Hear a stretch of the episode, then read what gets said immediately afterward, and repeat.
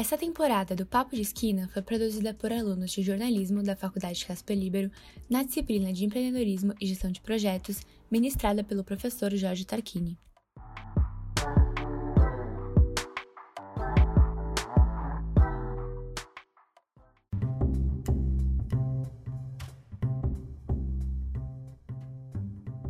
Muito se discute sobre a crise do jornalismo e como essa área precisa se adaptar às novas tecnologias e principalmente a métodos de negócio e financiamento atuais e mais sustentáveis. Afinal, como que o jornalismo atual pode se bancar? O episódio de hoje é sobre isso.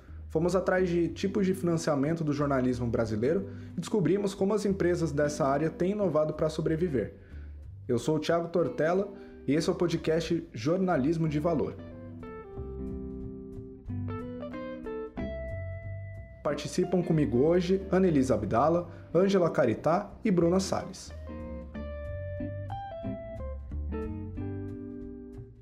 A pandemia do coronavírus afetou grande parte das empresas brasileiras. Para minimizar o impacto financeiro, tanto estados quanto o governo federal criaram linhas de crédito. É como se fosse um empréstimo. O empresário ou empresária reserva uma quantia junto ao banco, mas não precisa gastar tudo de uma vez. Quando você tira uma parte do valor, aí sim começam a contar os juros e assim as empresas podem escolher quando e onde usar esse dinheiro reservado. E claro que as empresas jornalísticas não ficaram imunes na pandemia. Na produção desse episódio, entramos em contato com o Sebrae, a Caixa, várias associações e veículos de comunicação para perguntar se tinham usado ou sabiam de alguma empresa que tivesse usado linha de crédito. Chegamos a uma, a Momento Editorial. A Miriam Aquino, diretora executiva da empresa, me explicou como foi esse financiamento. Ela disse que usaram linhas de crédito do Pronamp, aprovada pelo Congresso Nacional em março de 2020 para financiamento de pequenas e médias empresas, visando diminuir os problemas da pandemia. No dia 11 de março de 2021, o Senado Federal votou que o Pronamp deve continuar também depois da pandemia. Agora, até a produção desse podcast, esse projeto foi para sanção ou veto do presidente Jair Bolsonaro. A Miriam também explicou que não há linha de crédito específica para empresas jornalísticas, e quando necessitam de dinheiro precisam recorrer ao que já existe nos bancos, com a taxa e juros do mercado comum. Como ela disse, linhas de crédito são utilizadas quando necessárias apenas, até porque isso deve ser pago depois para os bancos, e é melhor para as empresas jornalísticas terem assinantes ou buscar apoio de investidores. E é isso que a Ana Elisa foi atrás. Oi, Ana, tudo bem? Tudo sim, Thiago. Outro método mais tradicional de conseguir suporte financeiro é com apoio de investidores, como grandes empresas. Ana, explica pra gente, por favor, o que, você achou sobre investimentos. Então, Tiago, em 2020, o Google selecionou 10 startups jornalísticas comprometidas com o desenvolvimento de produtos inovadores para investir até 20 mil dólares. E além do valor bruto, o Google também forneceu mentoria, treinamento e workshops sobre estratégia, produto, modelos de negócio, vendas e marketing. A agência Bore foi uma das escolhidas para esse programa. Ela é um tipo de uma entidade sem fins lucrativos. Eu conversei com a Natália Flores, gerente de conteúdo do veículo, e ela me contou que o Google se interessou na agência por fornecer estudos antecipados e apoiar a cobertura jornalística baseada em evidências. E como que esse projeto do Google ajudou eles, Ana? Eles criaram uma tecnologia para mapear a ciência brasileira na plataforma Cielo, uma biblioteca de revistas científicas. A Natália explicou que manter isso é muito caro, principalmente com armazenamento. A participação nesse projeto de startup, nesse programa de startups, de aceleração deles, uh, também trouxe um aporte, um aporte em termos de, de dinheiro, de, de financeiro, né, de financiamento para a gente, e que entrou no nosso projeto para apoiar essa parte tecnológica. Foi acordado no início do projeto que a gente ia ter uma entrega, que era o nosso site. Então, a gente trabalhou, o programa de aceleração do Google serviu para trabalhar no melhoramento do nosso site, tanto esteticamente quanto em questão de sistema. A gente praticamente reestruturou o site baseado em algumas jornadas de usuário que a gente fez. Com esse apoio do Google, a Bore também criou um pitch de vendas para outras empresas. Hoje eles contam com o apoio do Instituto Serra Pilheira e o Ibirapitanga, de onde conseguem a maior parte do dinheiro. Agora, pensando em métodos não muito conhecidos de financiamento para empresas jornalísticas, os governos estaduais e federal podem ajudar.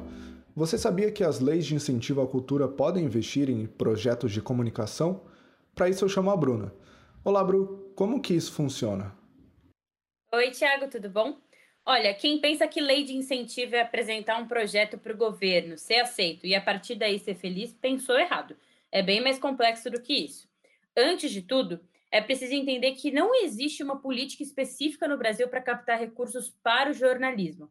Em termos governamentais, temos que olhar para o produto jornalístico enquanto um produto cultural, para que aí sim se possa captar recursos com as leis de incentivo à cultura. Ou seja, produtos como documentários, livro-reportagens, vídeos e coisas do gênero. Eu fui atrás de algum dos veículos que estivessem usando a lei de incentivo no jornalismo e encontrei o Enóis. Eles se apresentam como um laboratório para um jornalismo diverso e representativo e trabalham para isso desde 2009.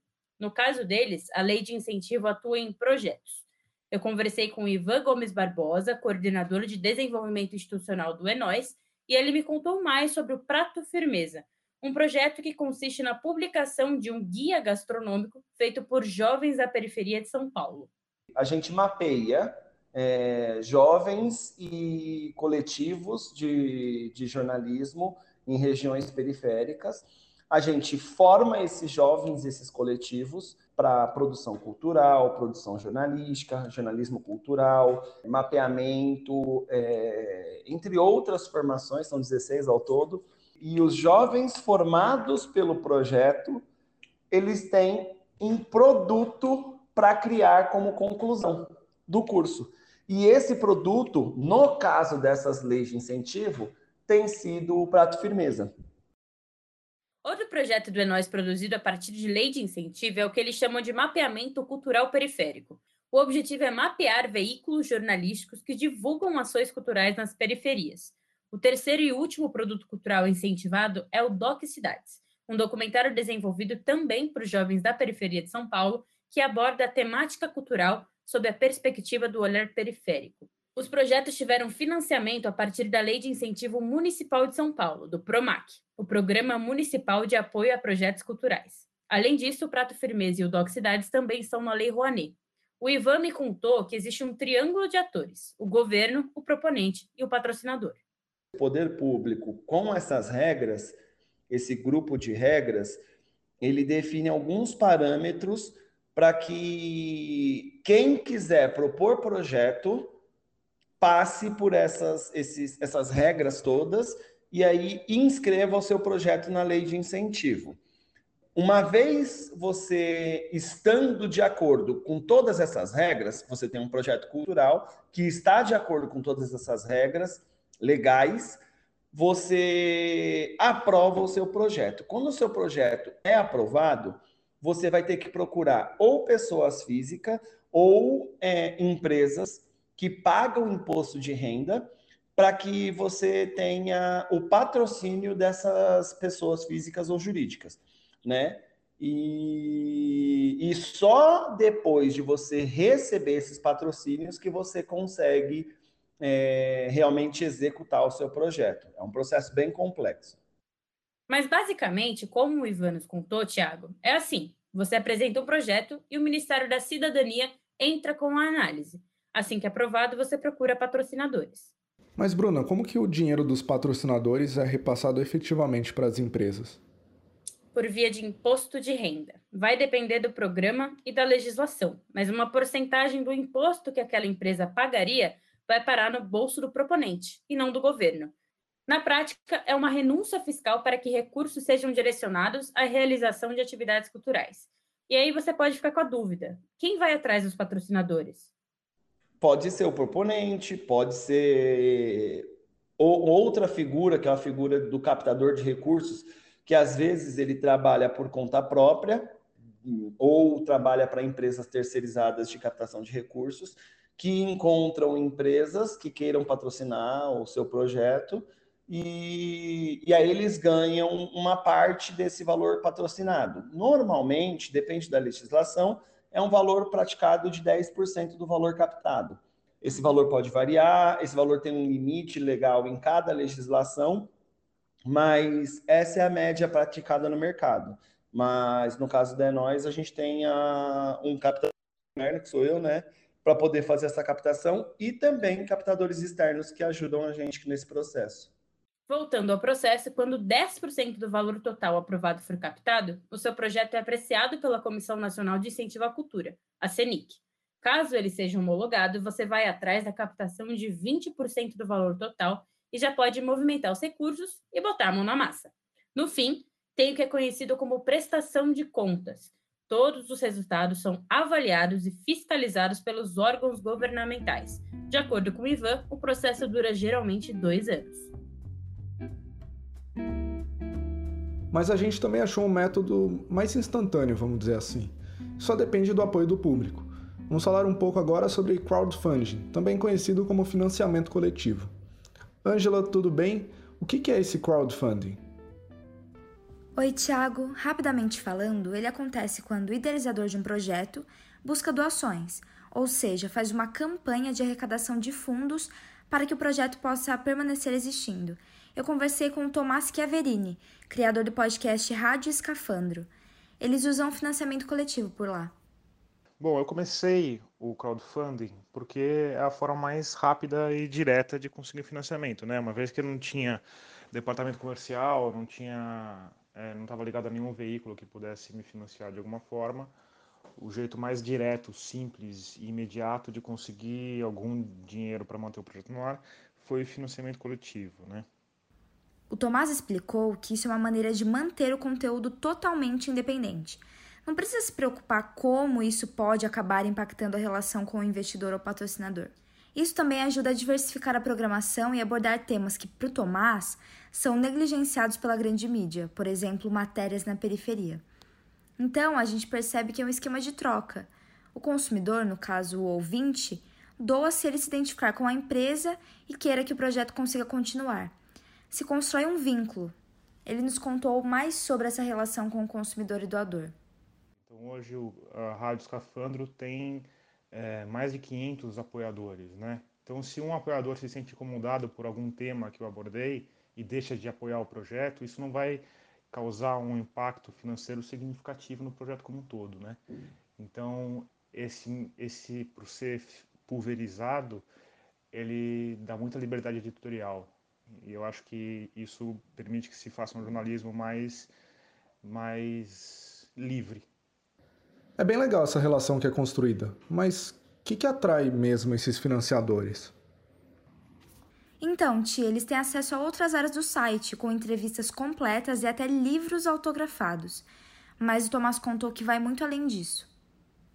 Quanto a, ao que move os, os apoiadores, alguém a dar dinheiro para uma coisa que é gratuita, né? No começo eu achei que é, isso não ia acontecer, que não ia para frente, mas, mas contra todas as minhas expectativas foi para frente e continua crescendo a campanha. É, e eu acho que o que move essas pessoas é a, é a, compreensão de que o jornalismo custa caro, de que tem um trabalho envolvido ali e de que aquilo precisa ser remunerado. Acho que é, as pessoas estão cada vez mais entendendo isso, entendendo que jornalismo é um negócio que custa caro, né? E concordamos com o Tomás. Informação de qualidade sempre vai demandar esforço e suporte financeiro por trás. Podemos perceber que as empresas de comunicação estão se virando para conseguir diversificar os meios de renda, que existe sim uma luz no fim do túnel para essa área. Obrigado pela companhia até aqui. Agradeço também a participação da Ana Elisa Abdala, da Ângela Caritá e da Bruna Salles. Eu sou o Thiago Tortella e esse foi o podcast Jornalismo de Valor. Até uma próxima.